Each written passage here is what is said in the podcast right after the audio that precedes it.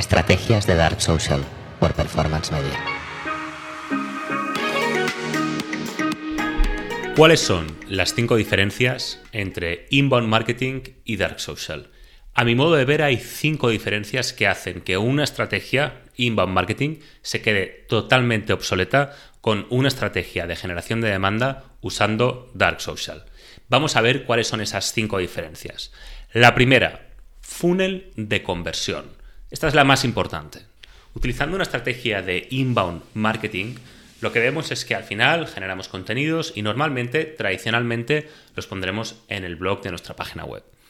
El, problema de base con la estrategia de inbound marketing, a pesar de que puedan funcionar, ¿eh? yo no, no critico a nadie, no pongo en duda nada, pero comparando con el dark social, lo que puedo decir es que a pesar de que puedan funcionar, el problema con el que nos podemos encontrar es que normalmente una estrategia de contenidos en un blog tiene un problema en el funnel de conversión. Y es que si estructuramos el funnel de conversión entendido desde el punto de vista del proceso de toma de decisión de un cliente con la estructura AIDA, atención, interés, deseo, acción, lo que vemos es que cuando una persona llega a tu blog es que ya ha buscado por internet, ya es un hiking 10 client o potential client, es alguien que tiene alta intención de compra.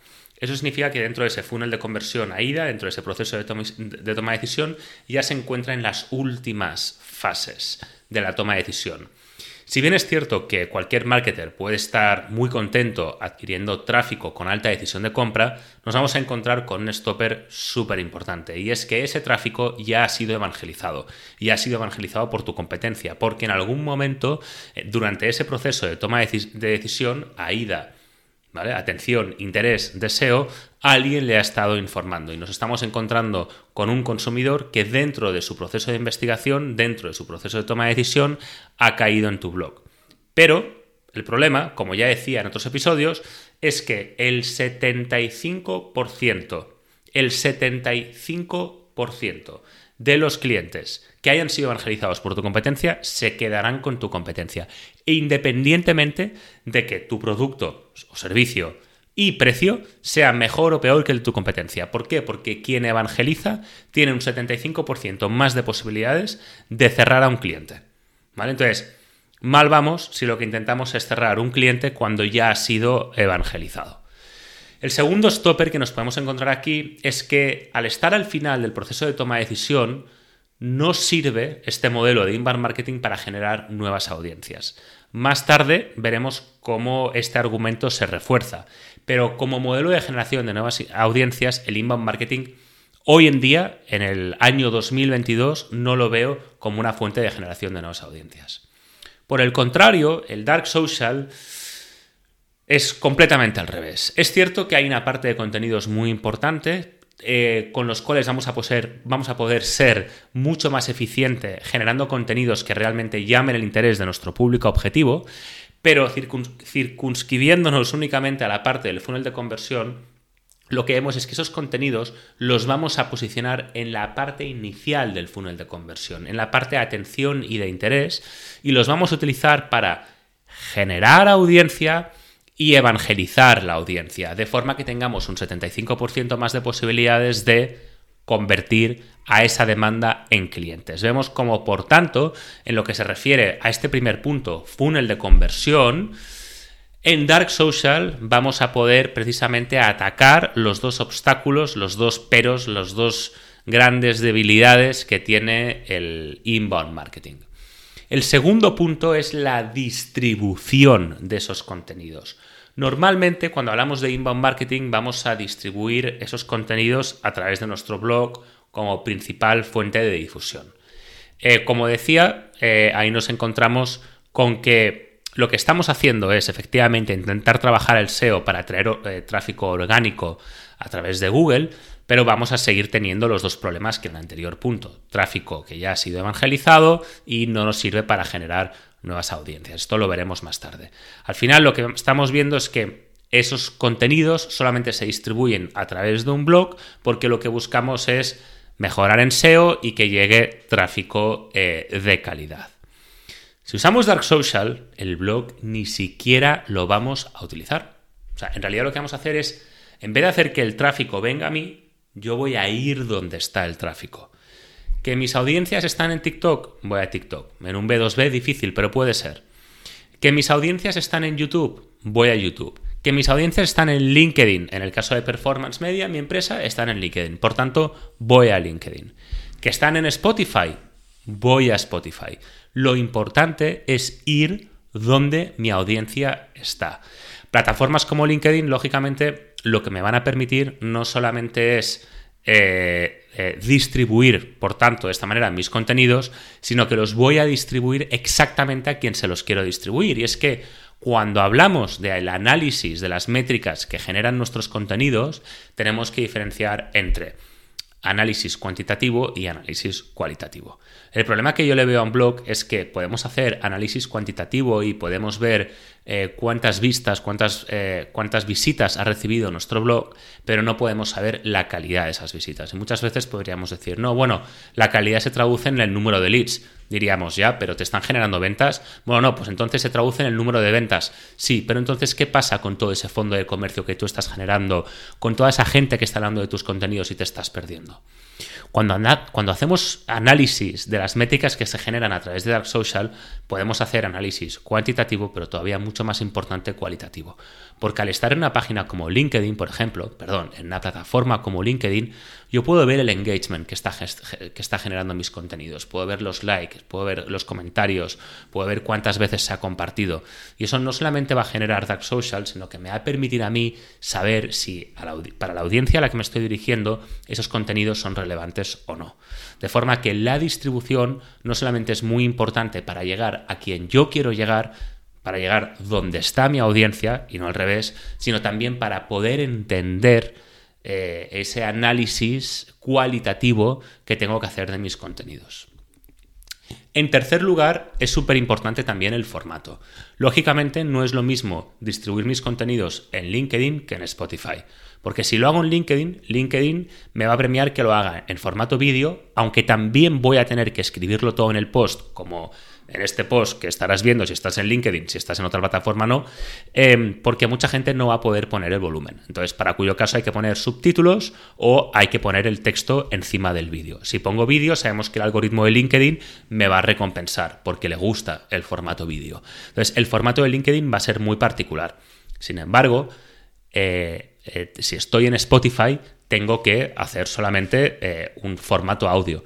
¿Por qué es importante diferenciar entre estar en Spotify o en estar en LinkedIn. Por ejemplo, yo sé que mi audiencia está en Spotify. El problema es que no sé llegar a mi audiencia en Spotify porque no tengo métodos de segmentación. El motivo por el que yo estoy en Spotify es porque quiero que mi audiencia pueda consumir mis contenidos como los quiere consumir. O sea, ya no es un tema de ir donde está mi audiencia, es, un, es además lo que tengo que hacer es facilitar el consumo de mis contenidos. Porque mi audiencia, dentro de su proceso de toma de decisión, va a querer buscar contenidos en determinados lugares, pero sobre todo va a consumir contenidos de una determinada forma. Y por eso, a pesar de que a lo mejor digas, no, es que no sé cómo localizar a mi audiencia en Spotify, sí que tienes que tener tus contenidos en Spotify porque es como, como tu audiencia quiere consumir tus contenidos. Entonces es súper importante, como conclusión de este tercer punto, el formato, que siempre publiques tus contenidos de forma nativa en función de la plataforma en la que estés. Porque tienes que saber adaptarte no solamente al dónde tienen que ser consumidos tus contenidos, sino al cómo tienen que ser consumidos tus contenidos. Bien, ya hemos visto funnel de conversión, distribución y formato. El cuarto punto es la fidelización. Si yo genero un blog, normalmente, eh, perdón, si genero contenidos a través de un blog, normalmente lo que hago es publico artículos, ¿no? Esos artículos tienen un problema, ese blog, esa estrategia de inbound marketing tiene un problema de cara a la fidelización de esa audiencia. Porque normalmente, como nos encontramos entre audiencias que ya están en el proceso final de toma de decisión, están a punto de comprar, eh, estamos hablando de personas que están buscando información muy específica. Han introducido ciertas keywords en Google y han acabado en tu blog. Em, aquí la tasa de rebote suele ser muy alta, eh, eso para empezar, pero segundo, tenemos un 75% de posibilidades de perder esa audiencia porque se vaya con la competencia, pero es que además tenemos muchas posibilidades que además como están a punto de comprar ya no van a seguir informándose y por tanto vamos a perder esa audiencia. A mayor abundamiento, por si esto no es suficiente, va a ser muy difícil que tú consigas generar una audiencia que esté acudiendo a tu blog de forma recurrente. Tú puedes decir, no, es que puedo hacer una newsletter. Las newsletters están muertas, están muertas. Entonces, ¿cómo lo vas a hacer tú? O sea, aquí vas a tener un reto muy importante para conseguir que la gente que aterriza en tu blog siga volviendo de forma recurrente sin que te cueste dinero. Si haces Dark Social, como estás yendo a las plataformas donde está tu audiencia, para ti va a ser mucho más fácil fidelizar esa audiencia. Porque esa audiencia en LinkedIn es solamente un follow, una, conexión, una solicitud de conexión. En Spotify es una suscripción a tu podcast. Lo mismo en Amazon, eh, en Amazon Music y en Apple Podcast. En YouTube es un subscribe. En TikTok es solamente seguirte. ¿Vale? Entonces, es mucho más fácil generar una audiencia que te sea fiel, que pueda ver tus contenidos, los contenidos que vas publicando de forma recurrente, si eso lo haces en las plataformas donde está tu audiencia. ¿Ves cómo poco a poco una estrategia de inbound marketing deja de tener sentido? Porque es que ya no es solamente que esté al final de la etapa de conversión, donde aquí con una campaña de keywords de Google Search en realidad ya lo tengo. Es que directamente toda su audiencia no la vas a poder fidelizar y no vas a poder crear un funnel, siquiera, donde cuentes una historia. Bien, en último lugar, eh, y este probablemente sea lo más importante de todo lo que he dicho, lo más importante, y lo pongo en último lugar porque es la conclusión de todo lo que acabo de decir, es que si tú publicas tus contenidos en tu blog, la interacción que vas a tener con tu audiencia es, muy menor, es muy poco relevante. Alguna vez te pondrán algún comentario, pero ya está. Em, sin embargo, si tus contenidos los publicas en un lugar donde puedas interactuar con tu público, como puede ser LinkedIn, en la mayoría de casos B2B funciona muy bien, en la mayoría, no en todos, yo voy a poder ver el engagement que generan mis contenidos por los likes, por, los, eh, por las veces que se comparte, por los comentarios. Pero es que además a mí, hacer un, contenido en una plataforma como LinkedIn me permite además hacer un directo. Yo en Performance no estoy trabajando directos porque todavía no estamos en ese momento, pero con algún cliente sí que lo estamos haciendo.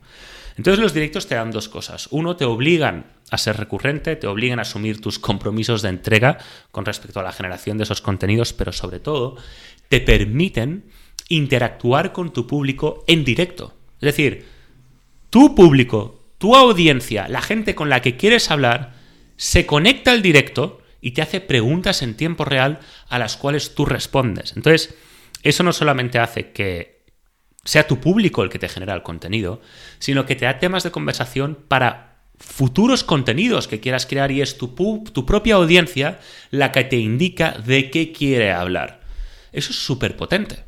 Es súper potente porque esos directos y si no es un directo, esa respuesta que tienes de tu audiencia no solamente te está ayudando mucho a definir tu estrategia de generación de contenidos, sino que te está diciendo si lo que, si lo que haces funciona o no funciona. Esa interacción bien guiada supone aprendizaje. Muchos marketers con esto se ponen muy nerviosos porque dicen, bueno, ¿y esto cómo lo mido? Porque no puedes hacer un análisis cuantitativo de esto, hay que hacer análisis cualitativo. Muchas veces y a mí me pasa con mis propios posts. Digo, ostras, tengo muy pocos likes, tengo muy pocos comentarios, no tengo ninguno. Ya, pero hay muchas veces que el contenido que tú publicas no está hecho para el gran público, está hecho para los especialistas. Y si consigues que, en términos relativos, muy pocos, pero sí público objetivo 100%, especialistas de verdad, tengan engagement con tu contenido, entonces lo estás haciendo muy bien. Aquí puedes decir, no, es que solamente tengo 8 eh, likes. Ya, pero analiza que 8 likes. O sea, estos likes, por ejemplo, en mi caso, son el CMO, el CEO o cualquier puesto C-level de una empresa que para mí es público objetivo. Pues ya está, no quiero más. Ahora, si tengo 100 likes, pero son de estudiantes, de gente que no son decision makers dentro de una empresa, gente que no se dedica para nada a lo que yo me dedico, entonces, para mí esos likes no sirven de nada. Sí que en un report, en un análisis que yo pueda entregar a, un cliente o a mi superior, pues puede ser muy interesante, pero a nivel cualitativo eso no va a traer ventas. Entonces, es muy importante este último punto, el de interacción y aprendizaje, porque es lo que va a hacer que podamos seguir creciendo en el futuro, creando demanda de calidad. Ya has visto cómo, por tanto, hay muchas diferencias entre inbound marketing y dark social. Cómo al final el Dark Social lo estamos utilizando para crear nuevas audiencias y para encima generar demanda para una empresa. Así que funnel de conversión, distribución, formato, fidelización, interacción y aprendizaje son las cinco diferencias o los cinco puntos de vista desde los que puedes ver las diferencias entre inbound marketing y dark social. Espero que hayas disfrutado de mi podcast Estrategias de Dark Social y que te haya parecido interesante. Por favor, no dejes de seguir mi canal, significa muchísimo para mí. Y en cualquier caso, espero verte en mi próximo episodio. Gracias y un abrazo.